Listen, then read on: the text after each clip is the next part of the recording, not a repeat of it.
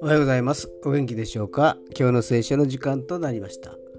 今日の聖書の箇所は新約聖書ヘブル人への手紙13章14節。ヘブル人への手紙13章14節でございます。お読みいたします。私たちはいつまでも続く都をこの地上に持っているのではなくむしろ来たるべき都を求めているのです。アーメンこの地上には永遠の都はありません。人生は旅、住まいは仮の宿です。地上に目を向けるのではなく天に目を向けるのです。過去にとらわれるのではなく未来を望み見るのです。目に見えるものではなく目に見えないものに目を留めるべきなのです。今日も主の御心に思いを巡らすことができますように。